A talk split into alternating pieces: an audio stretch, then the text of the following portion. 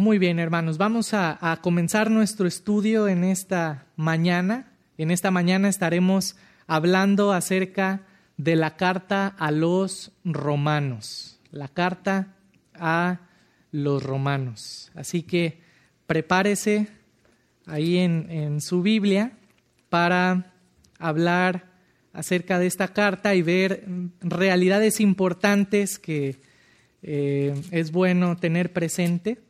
Estamos en un panorama del Nuevo Testamento y eh, lamentablemente quisiéramos abordar muchos temas a detalle en cada uno de estos, de estos estudios que tenemos, pero bueno, precisamente el propósito de estas lecciones es no centrarnos tanto en, en ciertos detalles, sino tener un contexto panorámico general de cada uno de los libros del Nuevo Testamento precisamente para poder eh, enriquecer nuestro conocimiento de la escritura y sobre todo, hermanos, para animarnos, para alentarnos a leer más nuestra Biblia. Y mi propósito en esta mañana es que usted salga de aquí deseoso de llegar a su casa para leer la carta a los romanos. Así que yo lo invito a que, a que la lea completa, la leamos como como una carta eh, y la leamos completa. Obviamente no podemos hacerlo aquí por cuestión de tiempo, pero eh, que podamos encontrar la riqueza de la enseñanza de parte de Dios en esta, en esta carta. Así que eh, vamos a, comenzar primero con un pequeño panorama general y contextual de la carta. Estamos probablemente ante uno de los libros de la Biblia más leídos, más citados y más reconocidos. Probablemente usted eh, escuchó el Evangelio por primera vez gracias a alguna cita de la carta a los romanos. O probablemente usted en sus primeros años de, creyente, uno de, los primeros libros de la Biblia a los que fue de referencia o los que, con los que fue discipulado, probablemente fue el libro de Romanos. Entonces, es importante conocer y entender este contexto porque eh, es un libro bastante rico y con bastante enseñanza para nosotros como creyentes. A lo largo de la historia de la Iglesia ha sido un libro que ha caracterizado eh, mucho a los creyentes en la defensa de nuestra fe. Por poner un ejemplo, recuerden que Martín Lutero basa su defensa de la fe precisamente en la doctrina de la justificación que viene eh, explicada aquí en la carta a los romanos. Y así podemos poner muchos otros ejemplos. Otro dato curioso de la carta a los romanos es que es el libro del Nuevo Testamento que más cita al Antiguo Testamento. La carta a los romanos es el libro del Nuevo Testamento que más citas hace del Antiguo Testamento. Y en particular o, con exactitud encontramos 57 citas del Antiguo Testamento en esta carta a los romanos. Por eso es que su canonicidad no ha sido debatida, ya que es un libro que cita mucho el Antiguo Testamento, nunca eh, llegó a ser un libro de debate de pensar si es un libro canónico o no, por ese y por muchos otros aspectos de, de ello. Pero como sabemos y cuando estudiamos la escritura, es importante entender y conocer el contexto histórico en el que estamos eh, sumergidos en la lectura para precisamente poder apreciar y poder llegar a una interpretación correcta. Entonces, eh, en este contexto histórico voy a mencionar un poco acerca de la ciudad de Roma, ya que es la carta a la iglesia que está en Roma. Es importante conocer un poco acerca del contexto de la ciudad de Roma. Usted probablemente ha escuchado mucho acerca de Roma.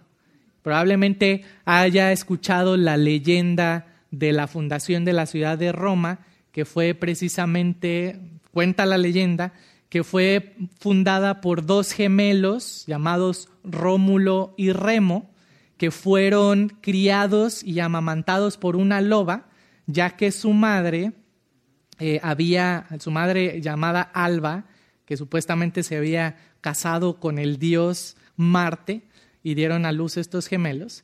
Eh, su madre muere y entonces la loba se encarga de criarlos a ellos, ellos crecen y deciden fundar la ciudad de Roma y entonces eh, Rómulo traza ciertos esquemas de la ciudad y Remo otros, pero a Rómulo no le gusta y mata a, Remo. Y bueno, es una, una, leyenda ahí conocida que en las calles de, de, la Roma actual uno puede encontrar una escultura ahí de, la, de esta imagen de la loba con, con los dos gemelitos siendo amamantados. Pero bueno, eso no, no trae mucha eh, relación a nuestro estudio de esta mañana, pero lo que sí eh, sabemos, o, por lo cual lo menciono, es porque Roma se caracterizó por ser una ciudad bastante prolífica, con, eh, de muchos aspectos, no solamente en este aspecto legendario de leyendas y de mitología, etcétera, sino también de mucho poder. Y precisamente aún en el contexto y en el tiempo donde la carta a los romanos es escrita, o donde la iglesia en Roma está establecida, es aún en ese imperio poderoso, ese imperio romano con un cierto poder. Ahora, algo importante que hay que considerar aquí es que los judíos tenían eh, un lugar prominente en Roma.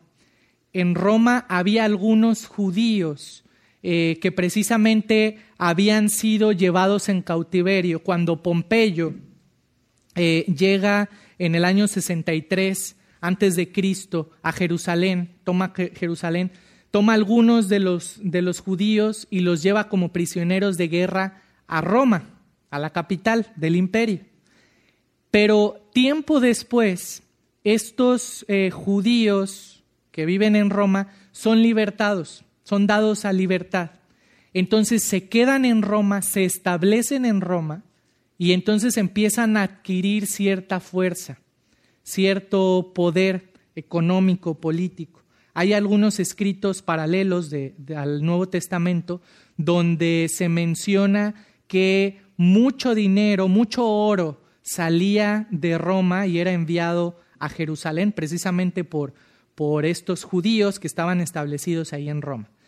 Pero a lo largo de la historia del Imperio Romano, hubo muchos momentos donde, dependiendo de, del cabeza que estaba en el imperio, estos judíos eran exiliados, los regresaban a Jerusalén, ya no podían estar en Roma.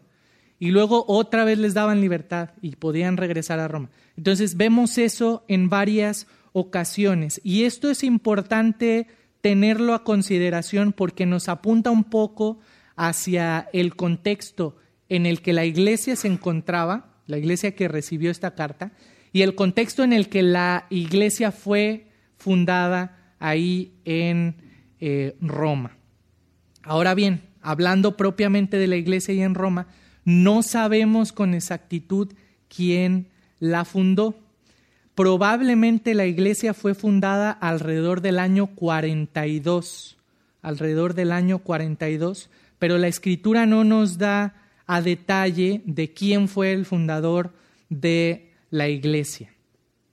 Lo que probablemente se cree es que fue fundada por creyentes que escucharon el Evangelio por primera vez y el Señor los salvó y el Espíritu Santo vino en ellos en el día de Pentecostés. Vean ahí en Hechos capítulo 2. Vamos ahí a Hechos capítulo 2. Brevemente vean el versículo 9 y versículo 10. Vean el versículo 9.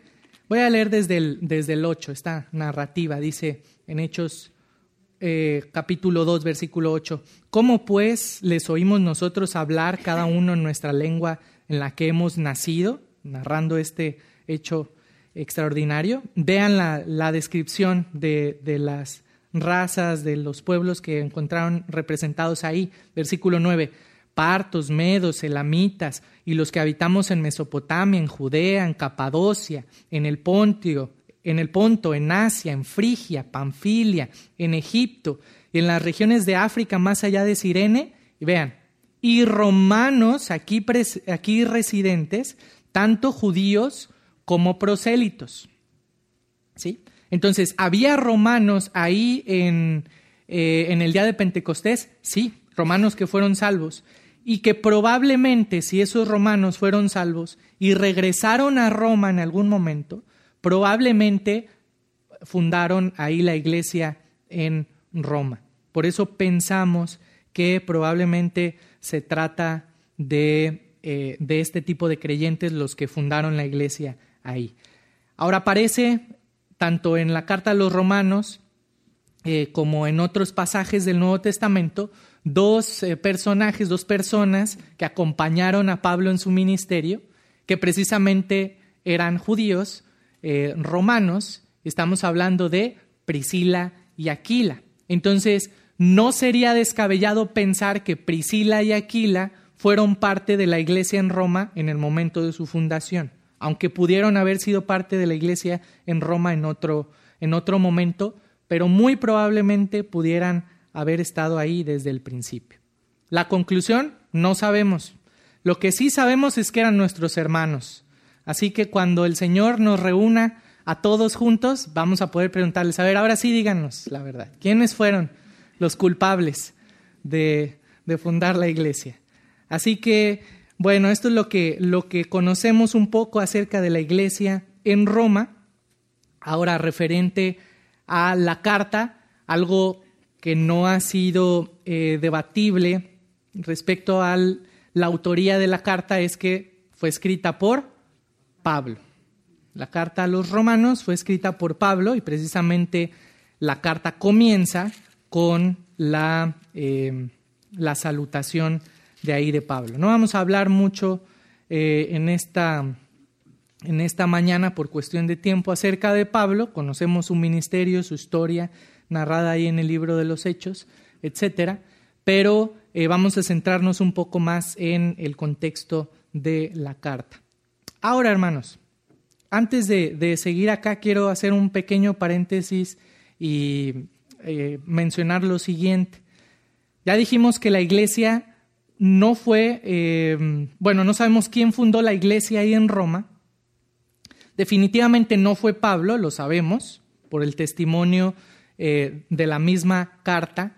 Pablo precisamente escribe esta carta con la intención de presentarse como el apóstol y de instruir doctrinalmente eh, como apóstol. Pero algo importante aquí a resaltar es que el catolicismo romano ha pregonado y ha dicho que Pedro, el apóstol Pedro, es el fundador de la iglesia en Roma. Por eso es que el catolicismo romano tiene su sede en Roma, bueno, es el Vaticano, pero está en Roma. Entonces, porque dicen que Pedro fue el eh, fundador de la iglesia en Roma. Bueno, esto no es, no es verdad y aunque no tenemos certeza ni de uno ni del otro, hay muchos argumentos que empujan a creer que Pedro no tuvo nada que ver en la fundación de la iglesia en Roma. ¿Por qué? Número uno, precisamente porque Pablo está adoctrinando y está escribiendo una carta fundamental y doctrinal a la iglesia en Roma. Y entonces, si pensáramos que Pedro había sido el fundador de la iglesia en Roma, entonces Pablo no tendría esa urgencia de escribir verdades doctrinales fundamentales e importantes a la iglesia. Tampoco tendría esa urgencia de querer ir a conocerlos y visitarlos y de querer eh, ver el testimonio de la iglesia ahí. Tampoco tendría la urgencia del evangelismo que, que Pablo quería hacer en la visita a la iglesia en Roma.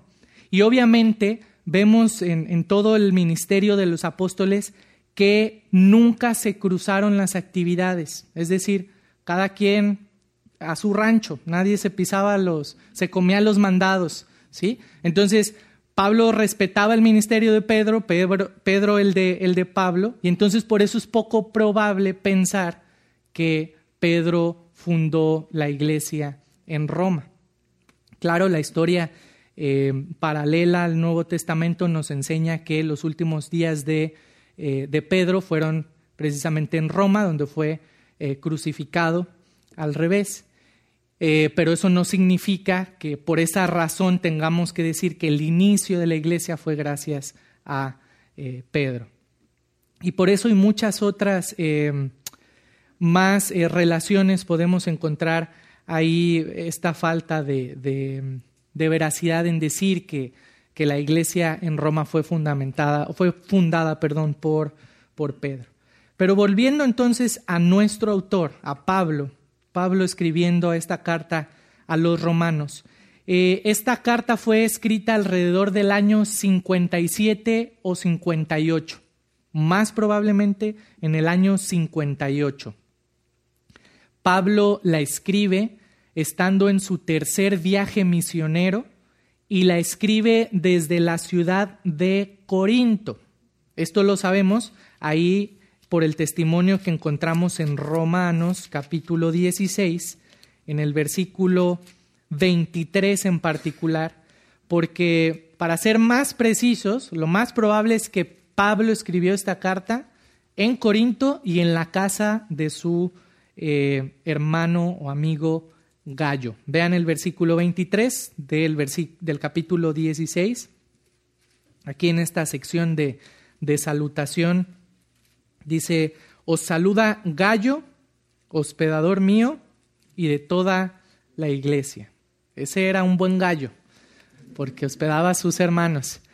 Entonces, em, Pablo escribe esta, esta, carta precisamente desde Corinto, estamos en su tercer viaje misionero, y en el capítulo 15 y parte del 16, Pablo deja en claro que tiene ese deseo de visitar a la iglesia y que lo pensaba hacer eh, justo después de regresar a Jerusalén para llevar una ofrenda que las iglesias de Macedonia y de Acaya habían eh, apoyado para los necesitados allá en Jerusalén y que después de eso Pablo quería hacer un viaje a España, no sin antes pasar precisamente por Roma y conocer la iglesia y el ministerio ahí en Roma.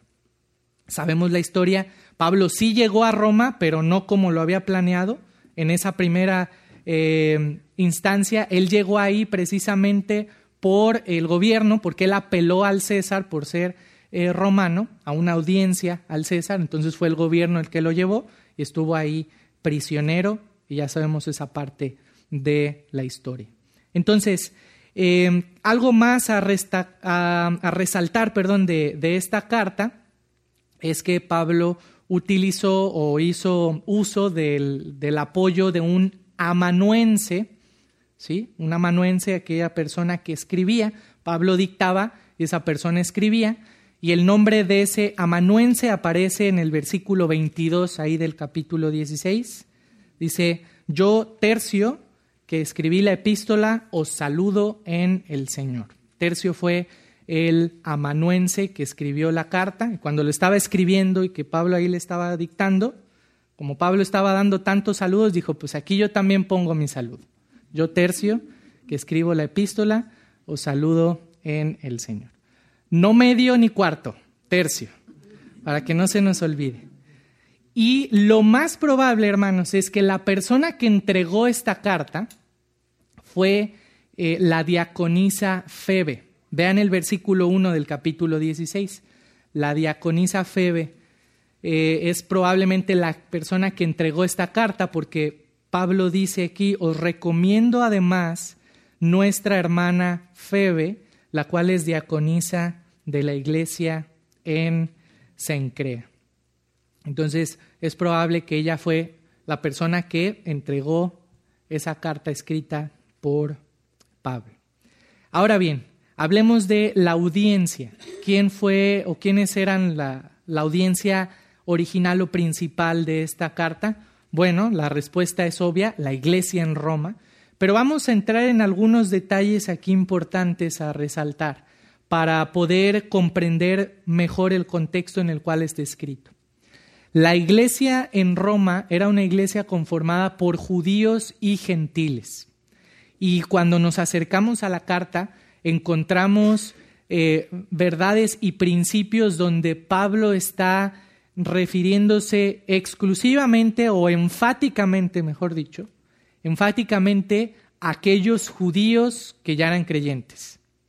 Y en otras porciones de la carta vemos que Pablo se está refiriendo enfáticamente a aquellos gentiles que ya eran creyentes. Entonces, esto es importante entender porque vemos eh, una iglesia mixta, una iglesia eh, no solamente formada por judíos que ya habían creído, sino también por gentiles. Ahora bien, hay otro elemento importante a considerar aquí, y es que había nuevos creyentes judíos que habían sido precisamente eh, trasladados de Jerusalén o que se habían trasladado desde Jerusalén a Roma.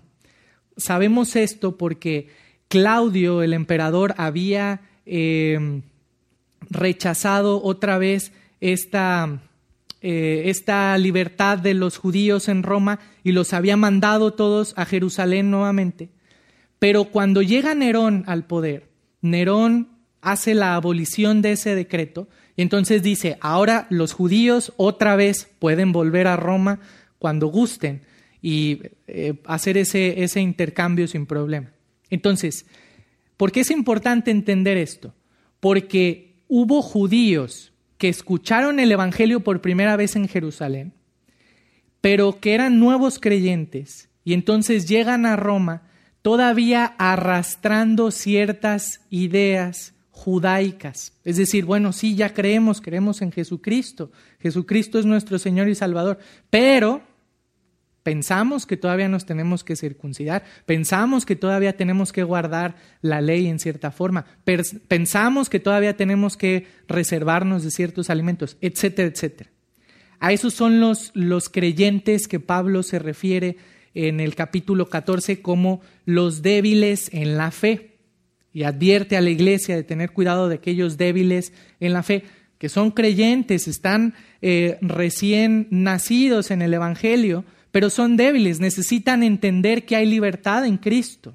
Entonces, eh, es una iglesia que, digamos, está mezclada entre algunos creyentes que ya son maduros en la fe y otros que precisamente están siendo añadidos a la iglesia y traen ideas que empezaron a confundir al resto de toda la congregación.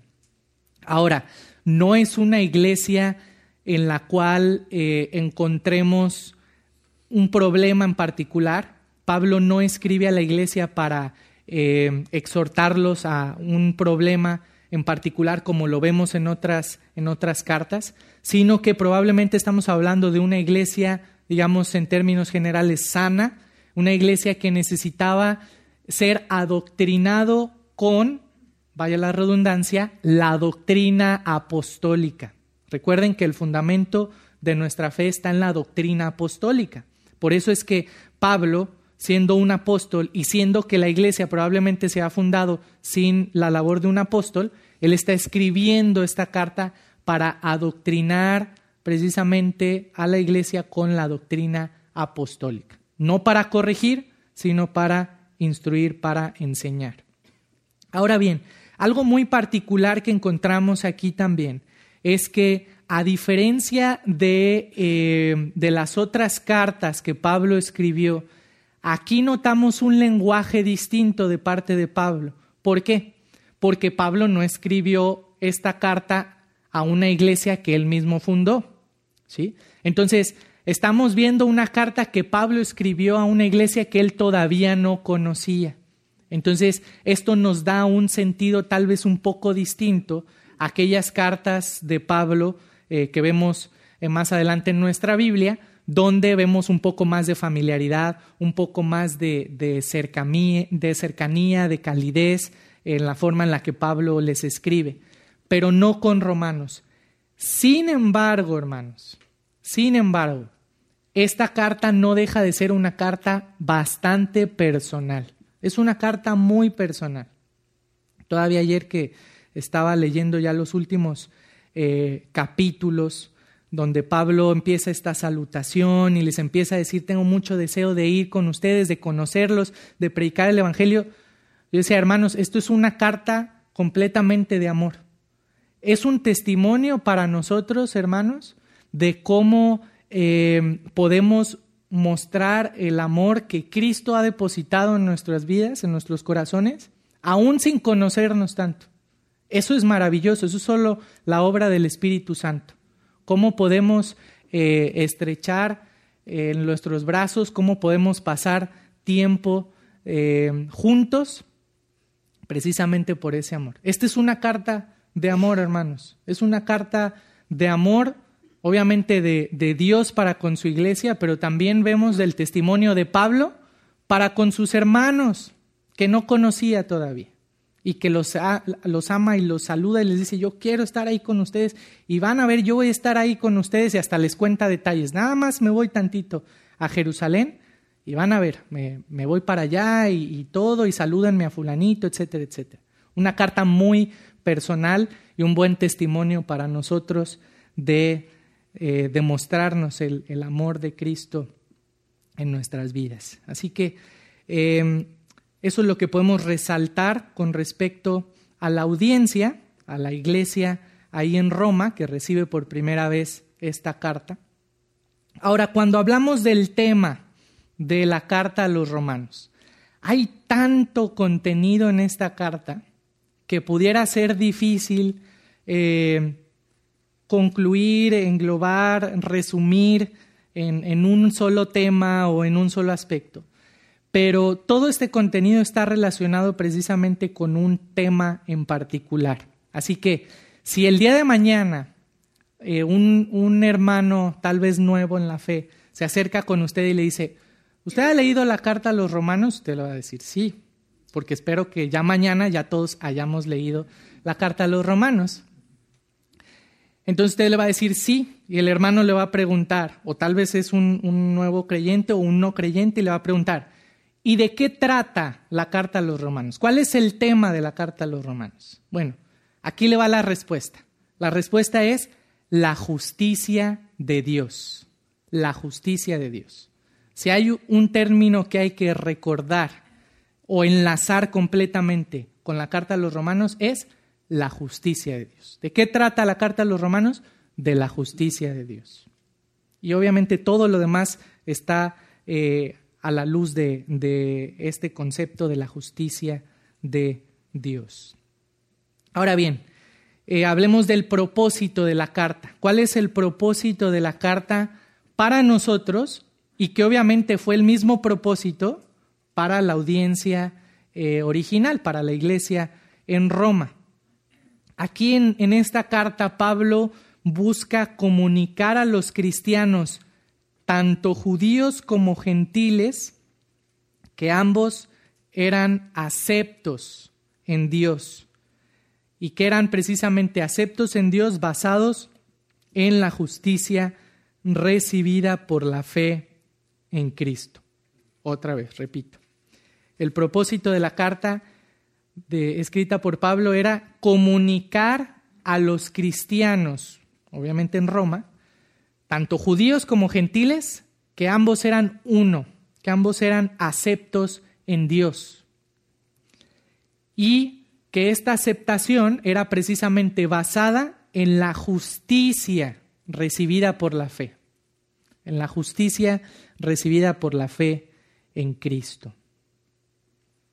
Ese es como el propósito general otra vez, comunicar a los cristianos, tanto judíos como gentiles, que todos los cristianos eran aceptos delante de Dios gracias a la justicia de, eh, recibida por la fe en Cristo. Ahora, junto con esto, obviamente, podemos encontrar otros propósitos por los cuales Pablo escribe esta carta.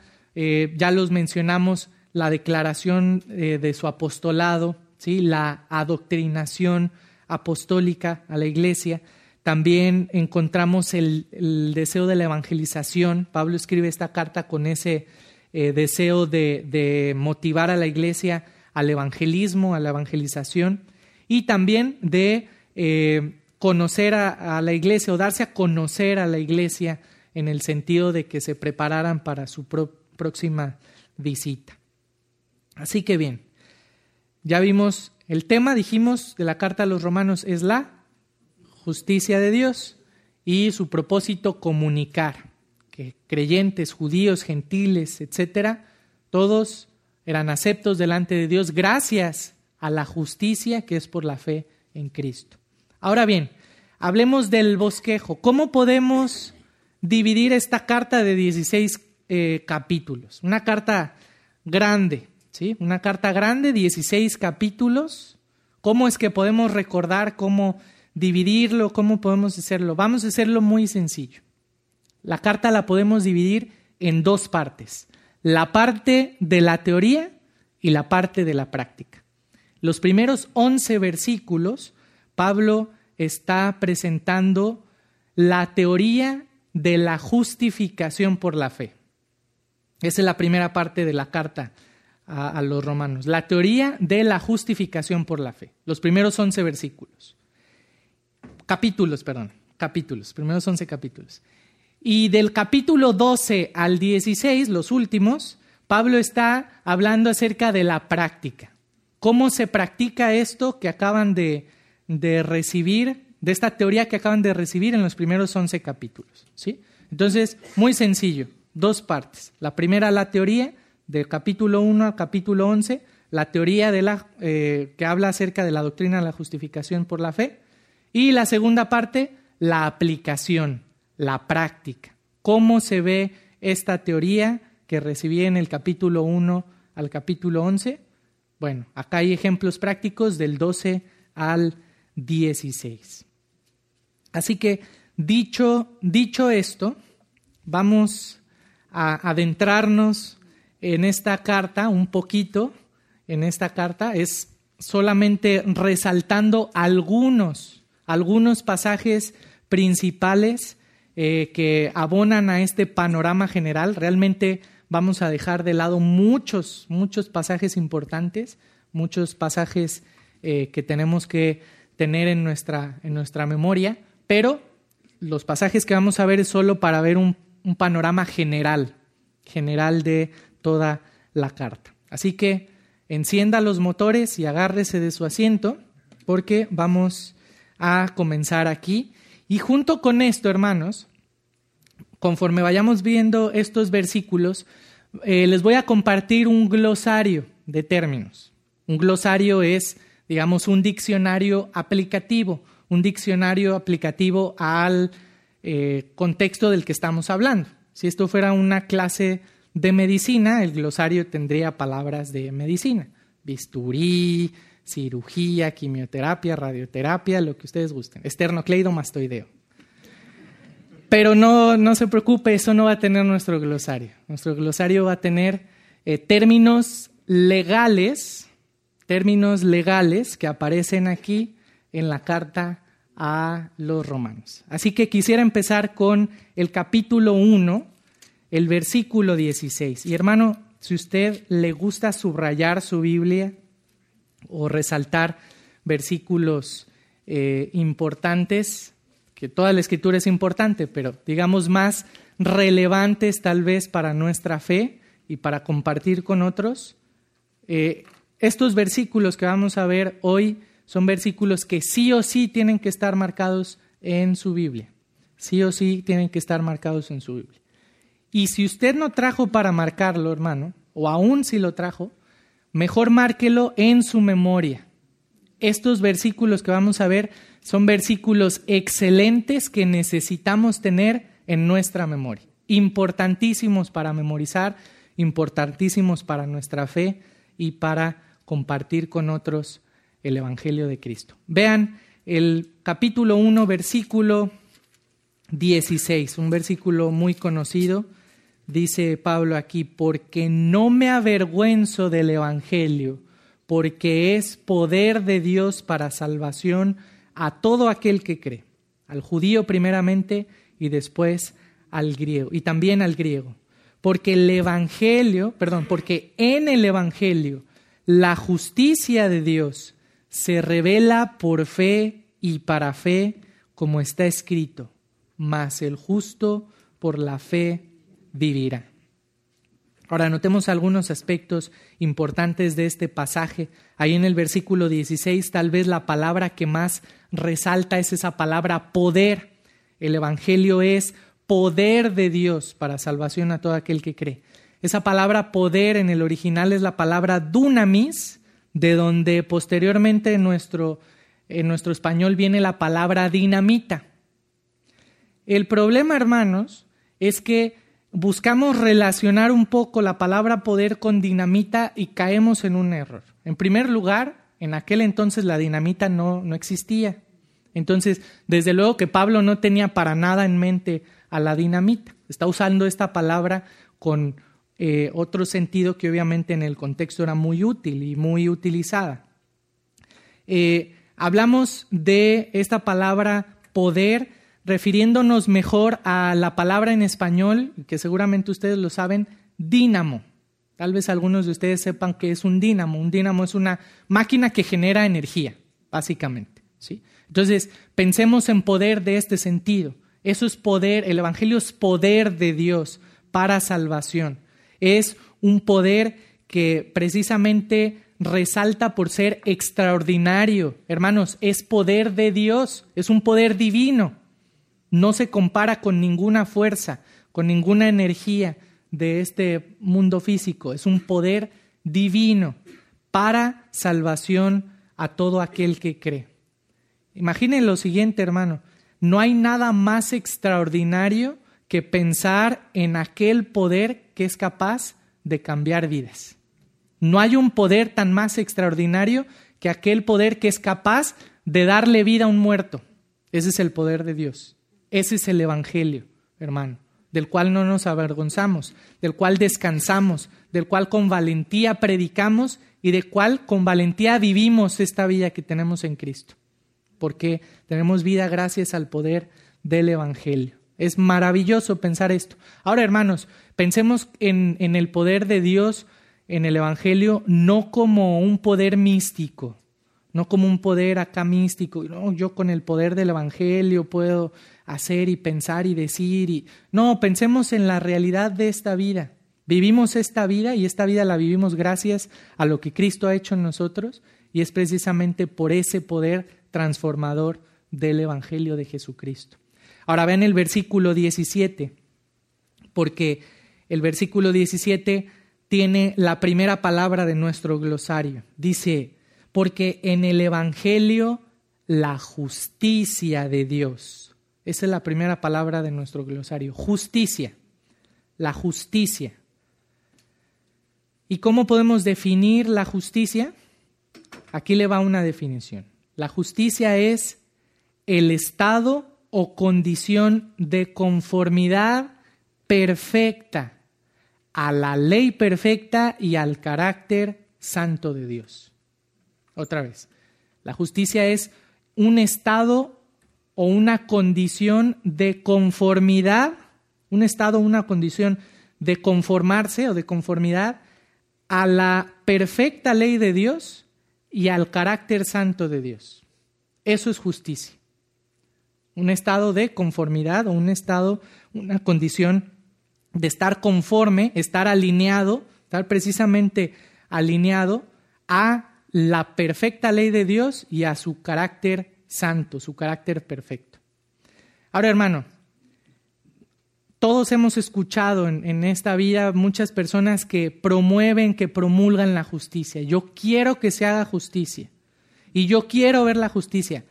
Hermano, cada que escuche eso, piense en esta definición de justicia, porque a esta justicia también se refiere aún o también aplica aún a la gente que está eh, muerta en sus delitos y pecados, la gente que no está en Cristo. Es la misma justicia. Esta es la verdadera y única eh, y exclusiva justicia. La justicia es aquello, todo aquello que está en paralelo, conforme a la ley de Dios y a la santidad de Dios. Todo aquello que no está en paralelo, en conformidad con la ley de Dios, con la justicia, perdón, con la santidad de Dios, es injusto y no es justicia. Es una, puede ser una aparente justicia humana, pero completamente inequivocada. Porque ¿quién es el juez justo? Dios. Dios es el juez justo. Entonces vean el versículo 17, cómo Pablo dice que en el Evangelio la justicia de Dios se revela por fe y para fe. Esta parte, esta palabra por fe y para fe eh, en el texto original hace un paralelo con la frase del versículo 16 que dice todo aquel que cree. O sea, todo aquel que cree en el sentido de su vida se resume en esta justicia de Dios que es por fe y para fe. Cuando hablamos de por fe, nos estamos refiriendo a que la fe es el medio o el vehículo por el cual se opera la justicia de Dios. La fe es el medio o es el vehículo que Dios utiliza para operar su justicia en el pecador que cree, en todo aquel que cree. Pero no solamente el medio, por eso dice por fe y para fe. No es solamente el medio, sino que también es el eh, término final. Es decir, eh, para, para fe se refiere, incluye aquí no solamente desde el momento de la salvación del creyente, sino toda su vida. La vida del creyente es para fe, una vida que está fundamentada en esa fe de Dios. Entonces, esto es una expresión que llamamos holística, una expresión del todo, por fe y para fe. Es decir, de principio a final, esa es la justicia de Dios en el medio de la fe. Ahora la pregunta, hermanos, es, si nosotros eh, sabemos que en el Evangelio la justicia de Dios se ha revelado por medio de la fe y para la fe. La pregunta es, ¿de quién viene la fe? De Dios. Entonces, Dios no solamente justifica al, al pecador que cree, sino que junto con eso Él mismo le da el medio para ello, que es la fe. Hermanos, eso es la gracia de Dios. Esa es la gracia de nuestro Dios. Él hace todo, absolutamente todo en nuestra salvación. Si el medio para la justificación es la fe y Dios mismo nos está dando la fe para creer en Jesucristo, ¿qué hacemos nosotros? Absolutamente nada. Él hace todo, todo absolutamente en nuestra fe. Esto es la gracia de Dios, hermanos. Este es un versículo que resalta la gracia de Dios en nuestras vidas. Y Pablo termina en este versículo 17 citando a Habacuc 2.4, mas el justo por la fe vivirá el justo por la fe vivirá. Toda la vida de aquel que ha sido justificado por medio de la obra de Cristo Jesús, por la fe, por medio de la fe, vive y vive precisamente para Él, para Dios. Así que bueno, estos son los dos primeros versículos, eh, subráyelos, enciérrelos y memorícelos. Y ahora, siguiendo en esta primera sección de la carta, recuerden que partimos la carta en dos, la teoría y la práctica. Estamos en la teoría del capítulo 1 al 11. Déjeme partir todavía esta primera sección en cuatro pedazos más pequeños que nos ayuden a discernir un poco más esta teoría, a comprender un poco más esta doctrina de la justificación o de la justicia de Dios. Y la voy a partir en cuatro, cuatro partes. Aquí le va eh, los nombres de esas partes. La primera es la necesidad, la provisión, la demostración y la recepción. Estamos hablando de la justificación por fe. Entonces, vamos a ver primero la necesidad de la justificación, luego la provisión de la justicia de Dios, después la demostración de la justicia de Dios y por último la recepción en particular de Israel, de la justicia de Dios. La recepción en particular de Israel de la justicia de Dios. Estos cuatro, digamos, es, es como si agarramos el pastel, lo partimos en dos y luego la primera, la primera mitad la partimos en cuatro pedazos para digerirlo mejor y no indigestarnos con mucho pastel. Así que vamos a la primera sección que es la necesidad de la justificación. La necesidad de la justificación. Los primeros tres capítulos. La pregunta aquí, hermanos, es, ¿por qué es necesaria la justificación? ¿Por qué es necesaria la justificación? La respuesta es porque el hombre está condenado. Porque el hombre está condenado. Hay condenación para el hombre. La palabra condenación aparece tres veces en la carta a los romanos. Entonces, ¿Por qué es necesaria la justificación? Porque el hombre está condenado, hay condenación. En el capítulo 1, los versículos del 18 al 32, Pablo hace una descripción anatómica perfecta, sin, eh, sin error alguno, de la condición del hombre. Es un, ese sí es una resonancia magnética, una tomografía computarizada, una eh, resonancia por emisión de positrones que describe al hombre, pero perfectamente, nítidamente, como realmente es. A esto le llamamos antropología bíblica. La antropología única y real y verdadera es la antropología bíblica, la forma en la que describe cómo es el hombre, descrita por quién? Por su creador. ¿Quién puede decir cómo es el hombre? Nadie más que su creador. Y él lo describe aquí como un pecador. Entonces, eh, esta primera sección del capítulo 1, a partir del 18 en adelante, recuerda, empieza esa descripción, cómo el hombre prefirió más a lo creado que al creador, y entonces eh, el Señor lo entregó una mente reprobada a hacer actos eh, que no convienen, etcétera, etcétera. Toda esa descripción, todos. Ahora ahí podemos incluir, hablando entre judíos y gentiles, es esa descripción de todos los gentiles. Está hablando de toda, de toda nación, todos absolutamente. Ahora, el capítulo 2 continúa con esta misma descripción, pero enfáticamente en los judíos.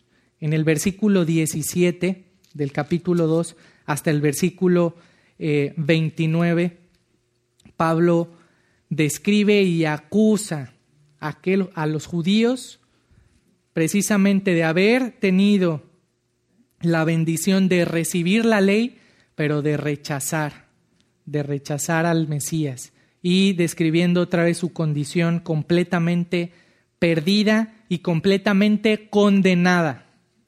Entonces, capítulo 1, digamos, la condenación de los gentiles, capítulo 2, la condenación de los judíos, y luego llega el capítulo 3, la conclusión.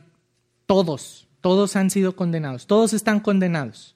Versículo 10 del capítulo 3 un versículo, una sección muy conocida ahí, una cita del Salmo 14, del Salmo 53, como está escrito, no hay justo ni aun uno, no hay quien entienda, no hay quien busque a Dios, todos se desviaron, a una se hicieron inútiles, no hay quien haga lo bueno, no hay ni siquiera uno, todos absolutamente, todos absolutamente condenados.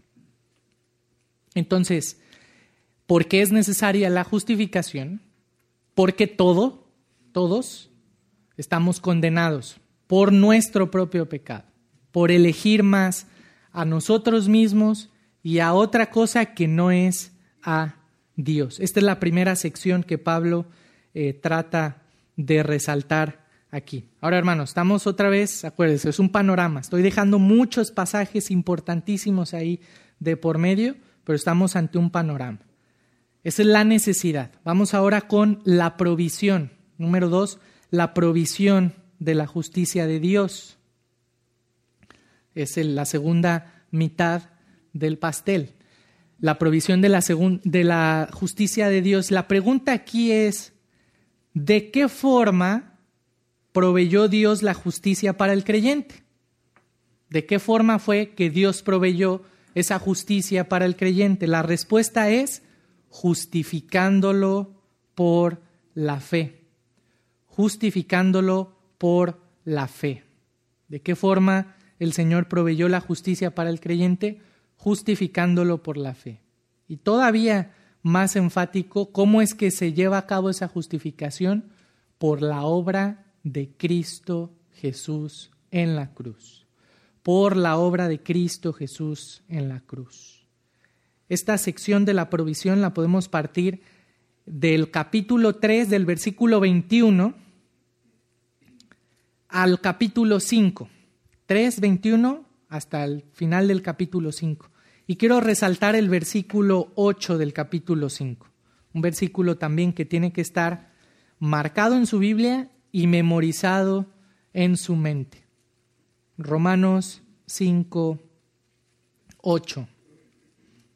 dice este versículo, mas Dios muestra su amor para con nosotros en que siendo aún pecadores, Cristo murió por nosotros.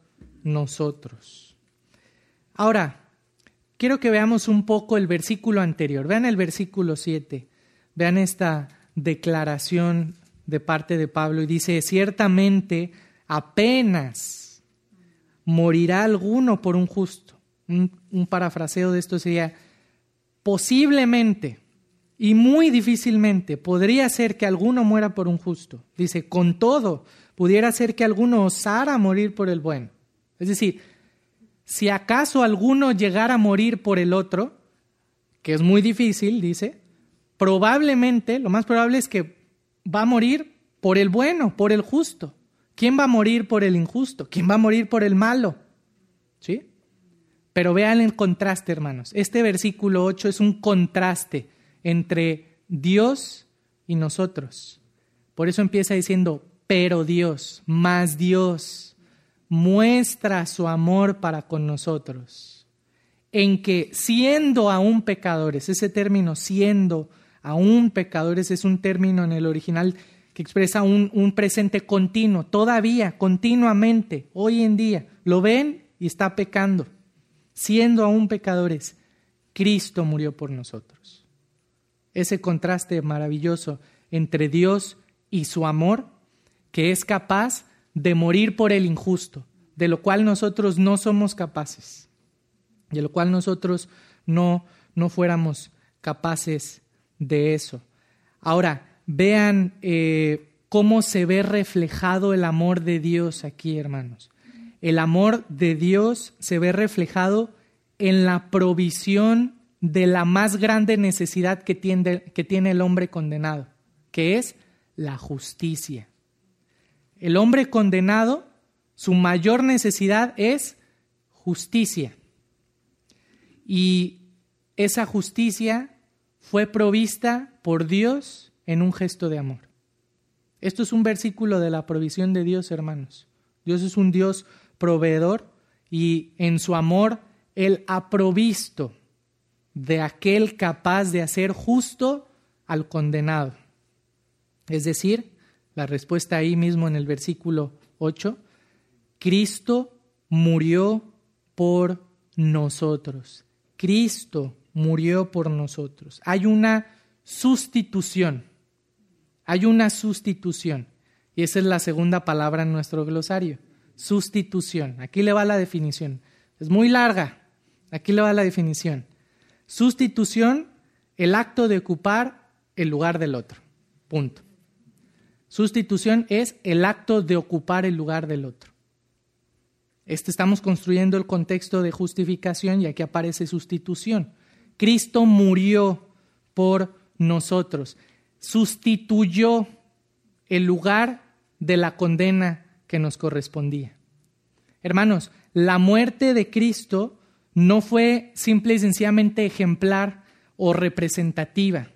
A veces podemos todavía tener este concepto, decir, bueno, sí, murió por todos, como representativo, como eh, ejemplar, como un ejemplo para todos. No, fue sustitutiva, hermanos, sustitutiva. La condena que nosotros teníamos por nuestros pecados fue sustituida porque hubo uno que lo pagó, fue Cristo. Fue Cristo quien murió en la cruz, quien eh, pagó esto. Entonces, la muerte de Cristo es una muerte sustitutiva o sustitutoria. Es Cristo quien no sustituyó en esa condena. Vean otra vez, hermanos, el ejemplo de amor tan grande, tan glorioso de nuestro Dios. Que eh, nosotros estando condenados por nuestro pecado, mandó uno, mandó al justo a venir a pagar esa condena. Y ahora vean, eh, para afianzar más este pasaje y complementar en el panorama, vean el versículo 19. Vean el versículo 19, ahí mismo en el capítulo 5, otro versículo muy conocido, dice, porque así como por la desobediencia de un hombre, los muchos fueron constituidos eh, pecadores, perdón, Así también, por la obediencia de uno, los muchos serán constituidos justos. Aquí hay un contraste. Aquí hay un contraste y el, el contraste es desobediencia versus obediencia. Vean la primera parte. Así como por la desobediencia de un hombre, ¿quién es ese hombre? Adán. Así como por la desobediencia de un hombre, los muchos fueron constituidos pecadores. Adán representando a los pecadores. Así también por la obediencia, vean ese contraste marcado, la obediencia de uno, porque solo uno pudo haber obedecido, solo uno fue capaz de obedecer, Cristo. Por la obediencia de uno, los muchos serán constituidos justos. Ahora, Adán representando a los pecadores y Cristo representando a Dios. Cristo representando a Dios. Este pasaje no busca hacer un paralelo, este versículo en particular, no busca hacer un paralelo entre Adán y Cristo. Mucho cuidado, ¿sí? Pero estamos viendo esa relación de desobediencia y obediencia. Y que obviamente Adán sí representando a los pecadores, pero Cristo representando al juez justo. Por eso es que dice, así también por la obediencia de uno, los muchos serán constituidos justos. Cristo representando al Dios justo. Ahora bien, eh, mucho cuidado aquí con el término muchos, porque probablemente usted lea este pasaje y diga, bueno, si los muchos, si por el pecado de uno, los muchos son pecadores, pues está refiriendo a todos, todos, por cuanto todos pecaron, todos somos pecadores. Entonces eso significa que por la obediencia de Cristo, todos los pecadores, todos absolutamente, pues van a ser justos. No, no ese es el enfoque del pasaje. Si usted lo está entendiendo así, lamento informarle que está haciendo una mala interpretación. Y aquí le va un ejemplo de, eh, de esto. Es, es, muy sencillo entender. Estamos ante un lenguaje que Pablo está utilizando que era muy común eh, para contrastar esas diferencias. Aquí el contraste, recuerden, es obediencia con desobediencia. Entonces Pablo utiliza estos términos que en ese contexto era muy utilizado para aún reforzar ese, ese contraste de la obediencia y desobediencia. Pero esto es como si yo llegara con, con un hermano, aquí yo le digo, yo le pregunto, ¿cómo están, hermano? ¿Cómo están? Y refiriéndome a su familia, ¿no? Y el hermano me dice, todos bien, todos bien. ¿Y usted? ¿Y qué pasa si yo le, yo le digo, pues como todos, con problemas, ¿no? Bueno, obviamente, si yo digo como todos, con problemas, me estoy refiriendo a todos, ¿cierto? Si el hermano me está diciendo, estamos bien, todos bien, ¿él a quién se está refiriendo? A su familia. Entonces, el hermano se está refiriendo a su familia, pero cuando yo digo como todos con problemas, yo no me estoy refiriendo al todos de la familia de él, ¿cierto? Me estoy refiriendo a un todos en general. Entonces, noten esa diferencia, la misma palabra, es todos, pero estamos hablando de una audiencia distinta. Entonces, cuando Pablo está utilizando que los muchos serán constituidos como justos, nosotros ya entendemos, y por toda la enseñanza de toda la escritura, que esos muchos se refiere a aquellos que él eligió desde antes de la fundación del mundo para que fueran salvos y que cuando estamos hablando de los muchos constituidos como pecadores, nos estamos refiriendo a toda la humanidad, ¿sí? A todos los muchos de toda tribu, lengua y nación de todo tiempo de la historia. Todos somos pecadores, ¿sí? Entonces ahí está esa distinción en cuanto a los dos términos de los muchos. Y bueno, construido esta idea nuevamente, llegando a, nuestro tema, construida esta idea de que por el amor que Dios ha tenido, ha mandado a Cristo que en sustitución tomara el lugar del condenado de nosotros, que habíamos de creer, y a eso llamamos eh, la sustitución por, por la condena. Con esto entendemos entonces, hermanos, y con esto quiero compartirles la tercera palabra de nuestro glosario, que es la justificación por la fe. La justificación por la fe. ¿Se habría una manera de definir qué es la justificación de la fe? sería de esta forma. La justificación por la fe es la declaración, esta es la palabra clave, la declaración de que la persona ha sido restaurada al estado de justicia por medio de creer y confiar en la obra de Cristo.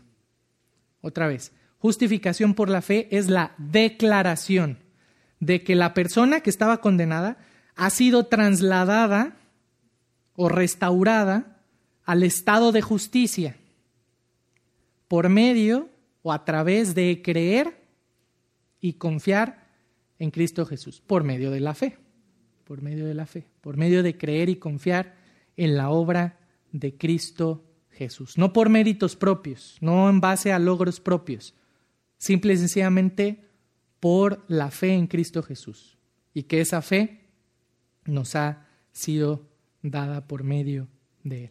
¿sí? Nuevamente, justificación es justificación por la fe, la declaración, la palabra clave ahí, es la declaración, es declarar que la persona ha sido restaurada al estado de justicia. ¿Sí? Recuerden justicia, un alineamiento a la ley perfecta de Dios, al estándar eh, santo de Dios. ¿Sí? Ha sido restaurada al estado de justicia a través o por medio de creer y confiar en Cristo Jesús, en la obra de Cristo Jesús. Eso es la justificación por la fe. Qué maravilloso, hermanos. Otra vez, es toda la obra del Señor. Nosotros no hemos hecho absolutamente nada. Es Él el que justifica. Es Él el que nos eh, justifica. Piensen en estos términos de la. Piensen en algún criminal, hermanos, que tiene una condena. Un criminal está condenado ¿Qué es lo que quiere el criminal? Ser restablecido a su libertad, ¿cierto? Entonces, eh, si se hace la justicia y él es culpable, tiene que pagar. Si él quiere ser libre, tiene que pagar. Estamos hablando tal vez de un delito, de robar un banco, no sé, tiene que pagar eso, ¿sí? Pero pensemos en, ahora en esto, que entonces Cristo vino a tomar el lugar de la condena. Nosotros, pecadores, tenemos que pagar. ¿Cómo pagamos? La paga del pecado es muerte. Mm, si queremos ser restablecidos, digamos, tendríamos que pagar eternamente. Pero ¿quién, quién tomó ese lugar? ¿Quién pagó? Es Cristo. Entonces, por eso ahora somos eh, restaurados al estado de justicia, porque no solamente eh, nos sustituyó de esa manera, sino que recuerden también que la justicia de Dios fue aplicada a nosotros, fue traída a nosotros. Ahora Dios el Padre nos ve a nosotros como justos por medio de Cristo, por medio de Jesucristo. Eh, segunda los Corintios 5, 21, no es Romanos, disculpen, no es Romanos, pero es un versículo bastante alineado con esto. Al que no conoció pecado, por nosotros se hizo pecado para que nosotros fuésemos hechos justicia de Dios en Él. En Él, no se olvide de esa parte, en Él.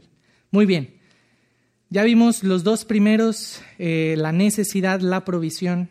Vamos ahora a la demostración, la demostración de la justicia de Dios. La pregunta es, ¿cómo demuestra Dios que nos ha justificado.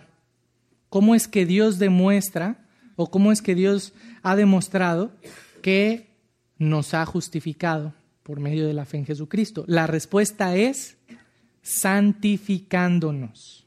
La respuesta es santificándonos. Y aquí estamos en la sección que abarca desde el capítulo 6, capítulo 7 y capítulo 8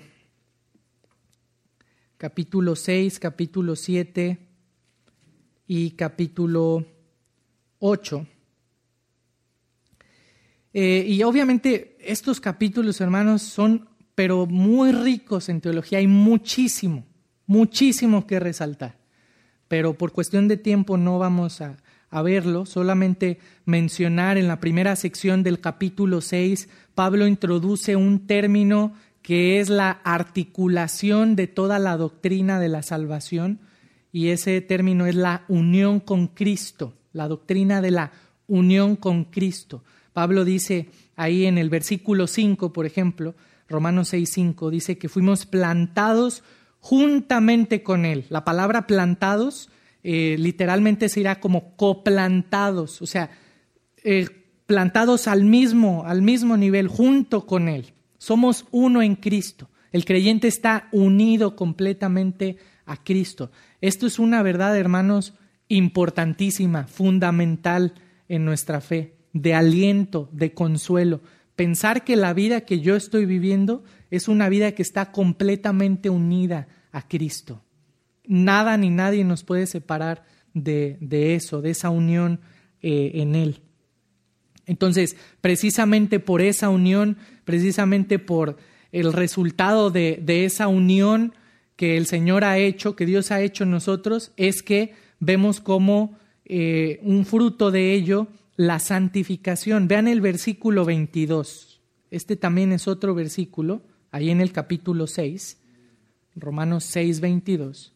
Otro versículo que tiene que estar subrayado y memorizado en ustedes. En particular, es un versículo que, me recuerda mucho a mi papá porque él siempre lo, lo cita mucho. Un versículo maravilloso. Vean el versículo 22. Dice, mas ahora que habéis sido libertados del pecado y hechos siervos de Dios, tenéis por vuestro fruto la santificación. Ahí está la respuesta a nuestra pregunta. ¿Cuál es el fruto? ¿Cuál es el, resultado? ¿Cómo lo demuestra Dios?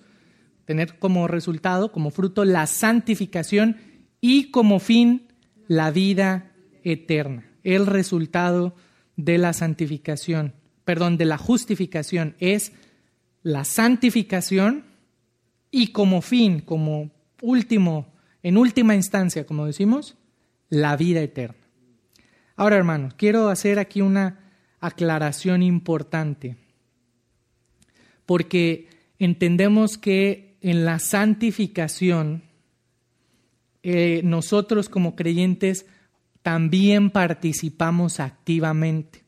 Hasta ahora lo que hemos hablado de la justificación y seguiremos hablando es una obra única y exclusiva de Dios donde el hombre no aporta nada. Dios lo hace todo en la santificación Dios sigue haciendo, Dios también sigue proveyendo. Por eso es que, como demuestra, santificándonos. Si nosotros nos estamos santificando en esta vida, pareciéndonos más a Cristo, esto, no es, gracias a Dios, por supuesto. Esto es gracias a la soberanía de Dios obrando en nuestras vidas. Pero no olvidemos también que aquí entra la parte responsable de nosotros donde nosotros activamente buscamos la santificación. ¿Cómo lo hacemos?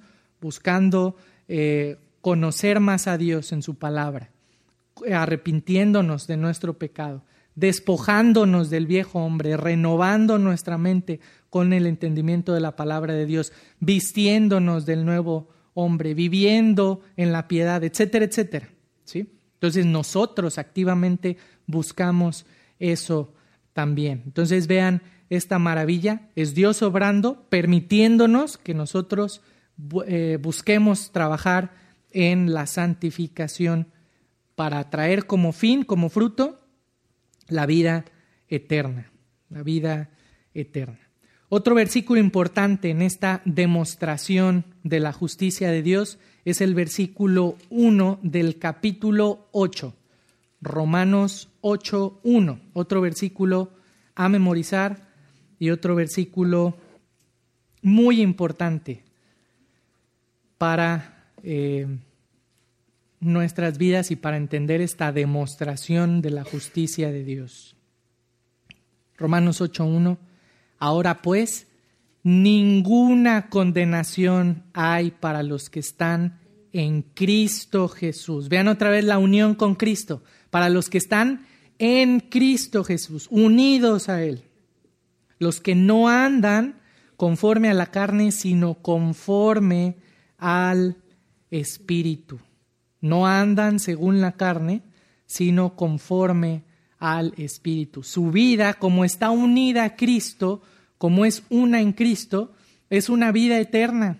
No es una vida eh, que se deleita y que está esclavizada la carne. Es una vida en el espíritu, una vida eterna, una vida con riquezas espirituales, gloriosa.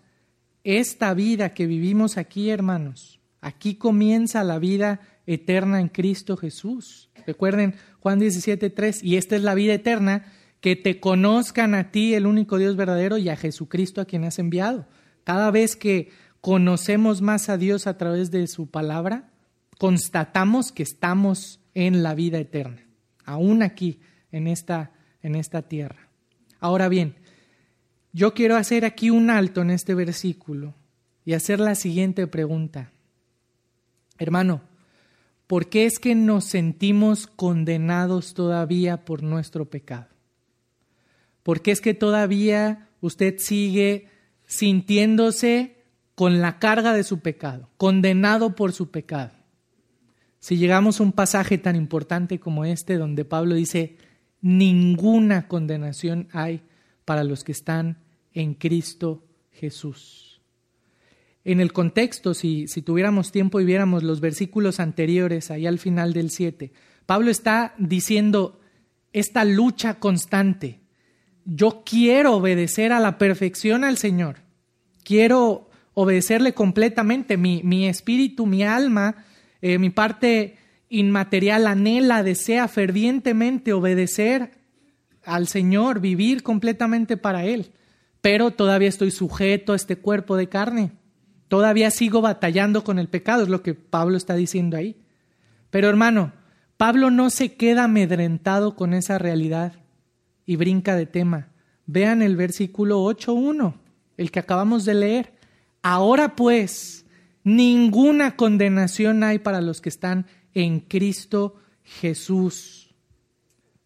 Hermano, muchas veces nos sentimos condenados por el pecado del cual el Señor nos ha libertado y vivimos amedrentados con esa condena. Hermano, eso también es pecado. ¿Por qué? Porque nos estamos olvidando de esta verdad, de esta realidad espiritual, de su palabra. Nos estamos olvidando de esta realidad de que no hay ninguna condenación para los que están en Cristo Jesús.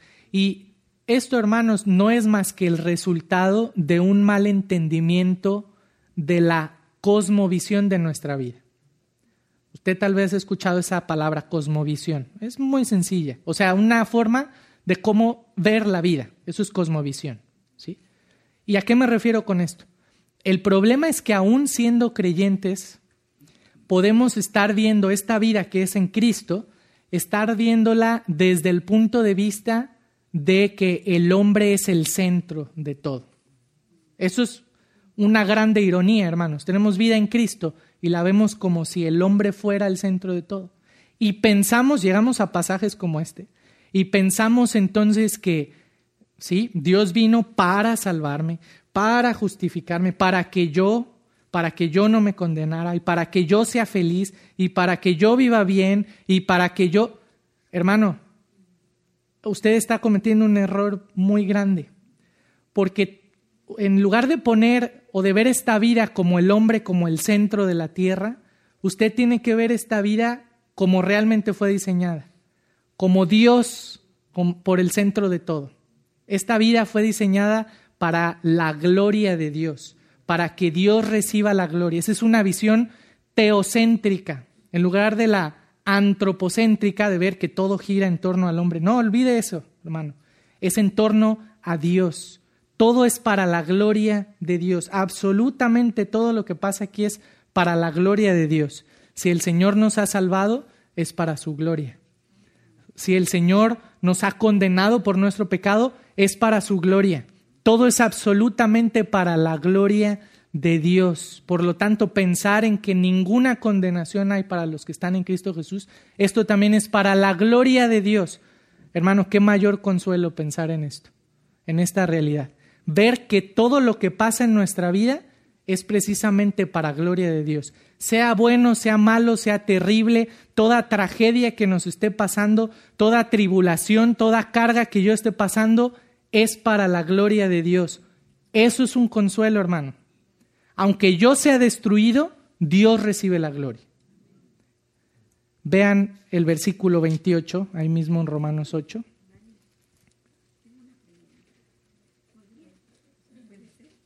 Un, momentito, ¿sí? Versículo 28 dice, y sabemos que a los que aman a Dios, todas las cosas cooperan para bien. Ahí está esa esperanza. Todas las cosas cooperan para bien. ¿Para bien de quién? Para bien número uno de Dios, porque Él recibe la gloria. Y número dos, para bien del creyente. ¿Por qué? Porque lo que el Señor soberanamente está permitiendo que pasemos es para instruirnos precisamente y dirigirnos hacia eh, la santificación. Y por último, hermanos, la última rebanada de ese pastel, primero, es la restauración. La restauración. ¿Sí? Recuerden, todos los, elementos que dijimos. No, perdón, no es la restauración, es la recepción. La restauración es la respuesta, disculpen ustedes. La recepción de Israel de la justicia de Dios. La pregunta es, ¿cómo recibe Israel la justicia de Dios? Por medio de la restauración. Por eso decía, la restauración es la respuesta. Y de los capítulos 9 al, al 11, Pablo menciona eh, la recepción de la justicia de Dios referida y enfocada en Israel, hermanos. Es decir, Israel no fue olvidado, Israel no fue em, reemplazado por la iglesia y quedó en el antiguo pacto y ya se olvidó Dios de Israel. No, las promesas que Dios hizo a Israel, aún desde el antiguo pacto, Dios las va a cumplir completamente así como lo hizo. Y Él prometió eh, verdades importantes al pueblo de Israel, a su nación elegida, que Él las va a cumplir. Lo vamos a ver. Eso se va a cumplir. Y en esta sección de Romanos, a partir del capítulo 9 en adelante, Pablo precisamente eh, presenta la forma de esta restauración que Dios hará acerca de su pueblo, cómo Él restaurará a su pueblo. Quiero que solamente veamos el versículo, 11, el versículo 25 del capítulo 11. Vean aquí esta enseñanza escatológica de los últimos tiempos que vemos aquí en la carta a los romanos. Versículo 25 del capítulo 11 dice, porque no quiero, hermanos, que ignoréis este misterio, para que no seáis arrogantes en cuanto a vosotros mismos, que ha acontecido a Israel endurecimiento en parte hasta que haya entrado la plenitud de los gentiles. Eso lo vemos aquí. Eh, Israel está en un adormecimiento, en un endurecimiento para, que entre la plenitud de todos los gentiles a la salvación. Pero da el versículo 26. Y luego todo Israel será salvo, como está escrito. Vendrá de, de el libertador que apartará de Jacob la impiedad. El punto aquí es que va a haber un momento aquí en la tierra donde toda la nación de Israel será salva.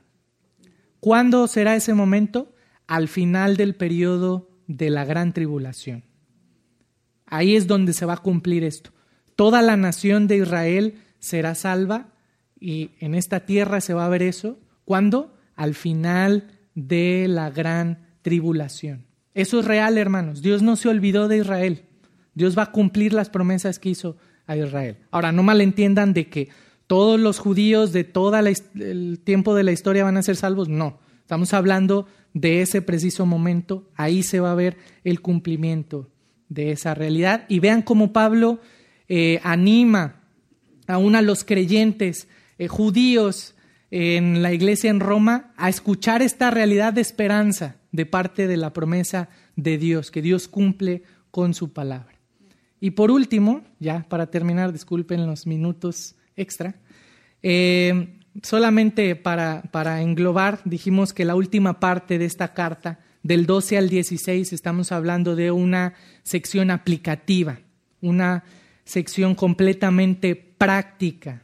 Eh, Pablo responde a la pregunta, ¿cómo debe comportarse el que ha sido declarado justo? ¿Cómo se ve en la práctica? Y hermanos, ahí es donde tenemos que prestar mucha atención. ¿Cómo se ve en el día a día?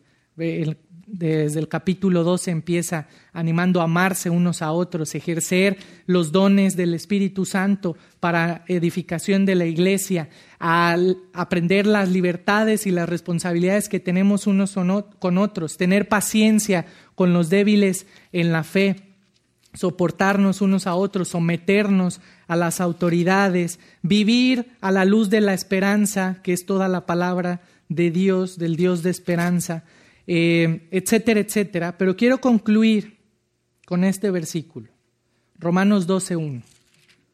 Romanos 12.1, que es justo el parteaguas entre la teoría y la práctica. Así que hermanos, os ruego por las misericordias de Dios que presentéis vuestros cuerpos en sacrificio vivo, santo, agradable a Dios, que es vuestro culto racional. Lo que está diciendo con culto racional es la conclusión de todo esto, la conclusión lógica es todo aquel que entiende que ha sido justificado por la fe, por la obra de Cristo Jesús, por lógica va a entregar su vida entera en adoración a Dios. Eso es lo que está diciendo con culto racional. Hermano, eso es donde queremos estar. Es donde queremos vernos tener un entendimiento completamente claro de que somos declarados justos en Cristo, de que hemos sido justificados a pesar de, de nuestra condenación por la obra de Jesucristo y que ahora por lógica, lo más obvio, lo más lógico, lo más racional es que dediquemos nuestras vidas enteras a caracterizarnos por ser adoradores. Una vida de adoración es una vida de obediencia y una vida de alabanza a nuestro Dios. Así que, hermanos, esa es mi exhortación en esta mañana a ustedes, que deseemos, que anhelemos eh, precisamente esto, ser adoradores que entendemos lo que el Señor ha hecho en nuestras vidas. Y espero que usted, usted tenga motivación para leer esta carta a los romanos y hallar mucha, mucha más riqueza de conocer a nuestro Dios. Vamos a orar para concluir y después, si hay preguntas, podemos hacerlas o, estamos despedidos, ¿sí? Padre, te alabamos y te bendecimos porque, Señor, es un privilegio poder refugiarnos en verdades tan importantes para nuestra fe. Gracias, Señor, nos maravillamos, nos gozamos por tu palabra en nuestras vidas y por reconocer esta obra de justificación que has hecho en nosotros, en tu iglesia, no por merecerlo, sino por tu gracia, por tu misericordia. Gracias, Señor, por Cristo y gracias por la enseñanza que hemos recibido en esta mañana. Rogamos, Señor, que pongas verdaderamente en nuestro corazón el poder eh, esta tarde, en esta semana, poder leer esta carta a los romanos y seguir siendo edificados y fortalecidos y animados por la verdad de tu palabra para vivir vidas en santidad y en adoración a tu nombre. Gracias por Jesucristo y en su nombre pedimos estas cosas. Amén.